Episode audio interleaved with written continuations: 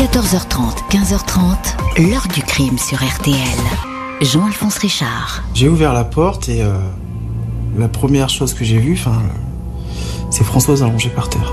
Quand je l'ai retournée, j'ai vu, son visage cyanosé. Euh, j'ai mis ma main dans la sienne, sa main était froide. Enfin, c'est, euh, son visage, son visage m'a terrifié. Et là, là, c'est dans la tête, c'est l'apocalypse. Bonjour. Dix ans d'enquête et deux procès d'assises n'ont pas permis de savoir qui a serré à l'hiver 2005 son foulard autour du cou de Françoise Chabet, jeune épouse de 24 ans qui semblait depuis quelque temps dériver dans sa vie de couple. Dans cette affaire, le mari et l'amant vont tour à tour se partager le fauteuil de possibles suspects. Le scénario criminel promettait ainsi d'être limpide, mais tout va se perdre dans un fatras d'erreurs, d'oublis, de rapports d'expertise imprécis et de témoignages approximatifs. Un homme a bien agressé Françoise Chabet avant de l'étrangler, mais s'agissait-il de la vengeance aveugle d'un mari trompé ou bien celle d'un amant affolé qui voulait mettre un terme à cette liaison secrète? C'est dans les secrets de ce triangle amoureux que se sont plongés les enquêteurs et les juges. Pourquoi la lumière n'a-t-elle donc pas jailli? Qui était dans la maison à l'heure exacte du crime Nous allons essayer de le savoir aujourd'hui avec nos invités, témoins et acteurs de cette affaire. 14h30, 15h30, L'heure du crime sur RTL. Dans l'heure du crime aujourd'hui, nous rouvrons le dossier Françoise Chabet. À l'hiver 2005, cette jeune femme mariée depuis trois ans et retrouvée sans vie au domicile familial, c'est son mari, pompier professionnel, qui a fait la tragique découverte au retour d'une garde de nuit. Samedi 26 février 2005, à 10h04, les pompiers sont alertés d'une femme en arrêt cardio-respiratoire, sans doute décédée, dans un pavillon au 18 rue de Lucheux à Humbercourt, un tout petit village de la Somme à une quarantaine de kilomètres au nord d'Amiens. La victime s'appelle Françoise Chabet, elle a 24 ans. C'est son mari, Ludovic Chabet, 28 ans, qui l'a retrouvée inanimée et qui a aussitôt appelé les secours. Les pompiers découvrent l'épouse en pyjama, face contre sol, la tête tournée vers la porte d'entrée. Le corps est encore chaud, non rigide, signe d'une mort récente. Un peu de sang s'écoule des oreilles qui portent encore leur boule quies utilisée pour dormir. Un peu de sang est également présent près du visage qui porte une coupure à la lèvre et un gros hématome au-dessus de l'œil gauche. La face est cyanosée, le cou fermement serré par un foulard bleu. Le pompier doit utiliser ses deux mains pour libérer un nœud plat particulièrement serré. Ludovic Chabet reste assis aux côtés de son épouse. Il n'assistait pas aux manœuvres de réanimation, vont indiquer les secours. Il était perturbé, tétanisé, déboussolé. Le décès est suspect, les gendarmes de la brigade de Doulins sont sur place, ils ne relèvent aucun désordre dans la maison, un cambriolage qui aurait mal tourné est exclu. Les légistes concluent à une asphyxie suite à un étranglement à l'aide d'un lien large et lâche, à savoir le foulard. Un choc est noté à l'arrière du crâne, un coup donné avant la mort. Ludovic Chabet, pompier professionnel, raconte avoir découvert le corps de sa femme alors qu'il rentrait chez lui. Après 48 heures d'astreinte à la caserne de Montreuil-sous-Bois, loin d'Humbercourt, en Seine-Saint-Denis. Il indique dans un premier temps que la porte était verrouillée. On le questionne pour savoir pourquoi lui, secouriste, aguerri, n'a pas tenté de réanimer Françoise. Il explique qu'il était tellement épouvanté par la vision de son épouse sur le sol qu'il a perdu tous ses moyens. Impossible pour lui de faire le moindre geste pour tenter une réanimation. Il indique avoir tout de suite compris qu'elle était morte. Les premiers sauveteurs estiment l'heure du décès entre 9h15 et 9h45 du matin, mais ces horaires, fil des expertises, ne vont cesser de fluctuer, de diverger. Il s'agit bien d'une scène de crime, mais peu de précautions ont été prises. Un mégot de cigarette a été jeté dans une poubelle, aucun scellé a posé sur le porte du pavillon où tout va être nettoyé dès le lendemain. Qui pouvait donc en vouloir à Françoise Chabet Le couple qu'elle formait avec Ludovic est décrit comme harmonieux, amoureux. Ils se sont mariés en 2002, ont emménagé à Humbercourt en 2004, ils envisageaient d'avoir un enfant. Françoise travaillait dans une entreprise de matériel de chauffage appartenant à l'oncle de Ludovic. Présentée comme souriante, consciencieuse, la jeune femme aurait pourtant changé de comportement quelques jours avant sa mort. Elle n'était plus la même, il lui arrivait de pleurer. Maintenant, ce ne sera plus jamais comme avant, va-t-elle mystérieusement confier à un employé. L'étude de la téléphonie démontre des appels réguliers, quotidiens, entre Françoise et Stéphane. un collègue de travail, une fréquence pour le moins élevée. Stéphane est questionné. Il dit qu'il s'entendait bien avec Françoise, il était peu à peu devenu son confident. Les appels ont cessé le 2 février 2005.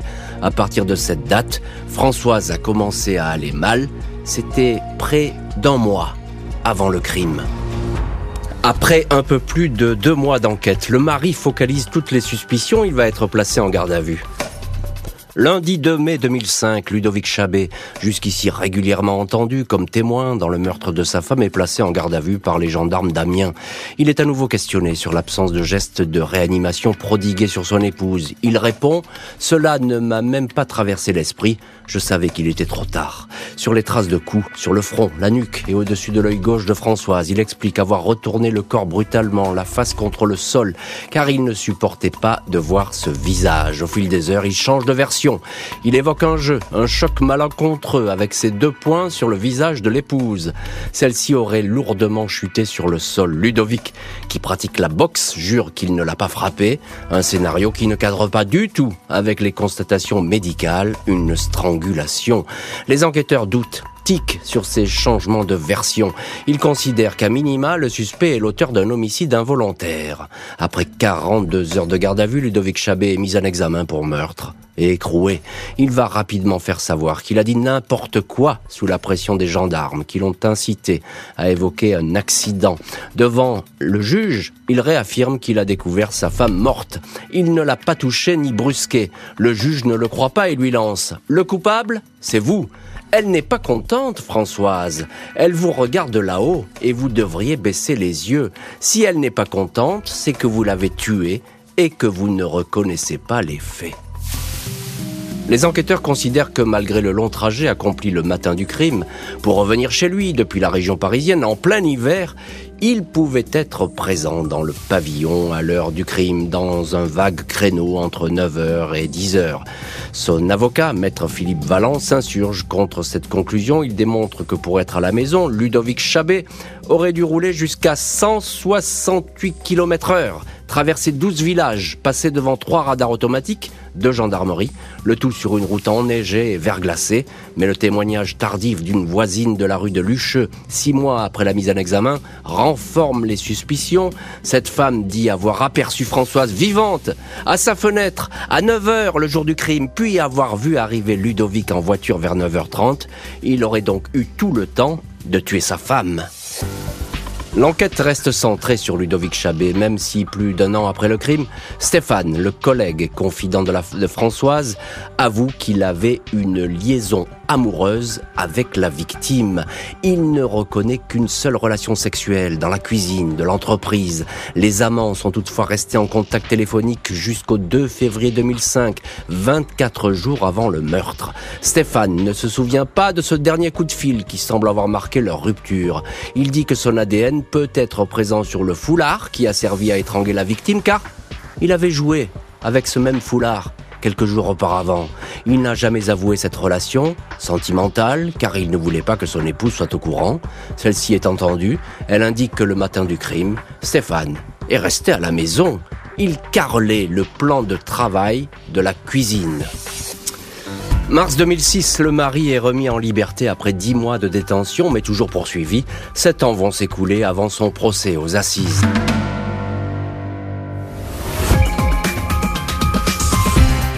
Fait bientôt 5 ans que l'on m'accuse. Euh, je me dis qu'il y a un coupable en liberté.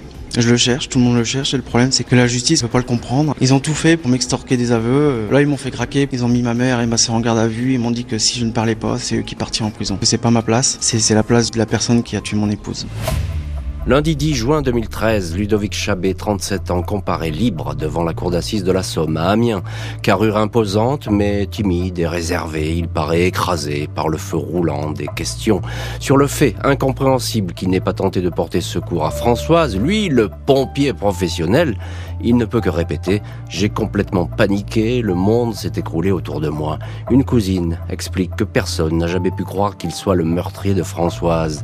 On ne les a jamais vus se disputer, toujours souriants, toujours heureux. L'avocat de l'accusé, maître Valland, est décidé à démontrer les incohérences de l'enquête, notamment le chronométrage de son trajet depuis la région parisienne qui rendrait sa présence impossible au moment du meurtre. Même le président de la cour d'assises s'interroge sur une instruction à charge et les erreurs d'enquête, absence de scellé sur la scène de crime, analyse ADN tardive. Tout au long du procès, le cas Ludovic Chabet est disséqué, mais l'accusé lui-même peut interroger. Cela fait quatre jours que je suis là et on ne m'a pas demandé une seule fois si j'avais tué ma femme, dit-il. L'avocate générale s'insurge. Mais c'est parce qu'on connaît la réponse. Cela fait huit ans que vous dites non. La seule fois où on a eu un oui, c'est lors d'une garde à vue ubuesque dans des conditions incroyables où rien n'est exploitable. Stéphane, l'amant éphémère, n'est pas ménagé, il témoigne, s'embrouille, ne se souvient pas de grand-chose. Après une semaine de procès, le verdict tombe, Ludovic Chabet est déclaré coupable, condamné à 12 ans de prison. En quittant la salle, il pleure, je n'ai pas tué Françoise, je l'aimais, je suis innocent, je vous en supplie. Mensonge ou pas mensonge, le condamné prend le chemin de la prison. Il n'y reste que deux mois. Libéré, il fait appel du verdict. Vendredi 29 mai 2015, Ludovic Chabet, 39 ans, est devant la cour d'assises d'appel de l'Oise, à Beauvais. À nouveau, les ratés de l'enquête sont au cœur de ce deuxième procès. L'accusation insiste sur le fait que sur le foulard bleu, seulement trois empreintes ont été détectées, celle de la victime, du premier pompier qui a dénoué le foulard et du mari lui-même. Trace ADN qui pourrait constituer une preuve évidente. L'accusé ne peut répondre que par un cri du cœur. Jusqu'à présent, je n'ai jamais eu l'impression d'être entendu. C'est un mur de 5 mètres d'épaisseur que je n'arrive pas à briser. La sœur de Françoise s'emporte à ses paroles. Ça fait dix ans qu'on attend que justice soit faite. Il n'y a pas eu d'effraction. Seul Ludovic avait la clé. L'avocat de Ludovic Chabet en revient à l'heure cruciale du crime. Un expert l'a finalement arrêté entre 7h30 et 9h30. Maître Valland est satisfait car dans ce créneau, son client ne pouvait pas être rentré chez lui. Françoise est morte au plus tard à 9h30. Chabet ne pouvait pas être chez lui à 9h30. Je pourrais presque arrêter ma plaidoirie ici, dit l'avocat.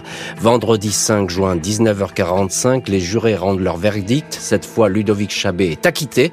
Plus aucune charge ne pèse contre lui. La famille de Françoise quitte sans un mot la salle d'audience.